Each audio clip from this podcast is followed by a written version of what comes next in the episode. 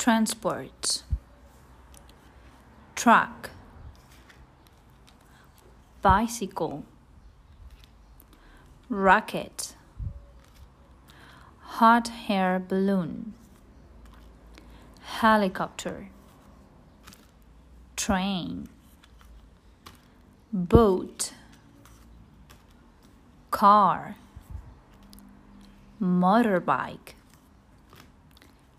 airplane bus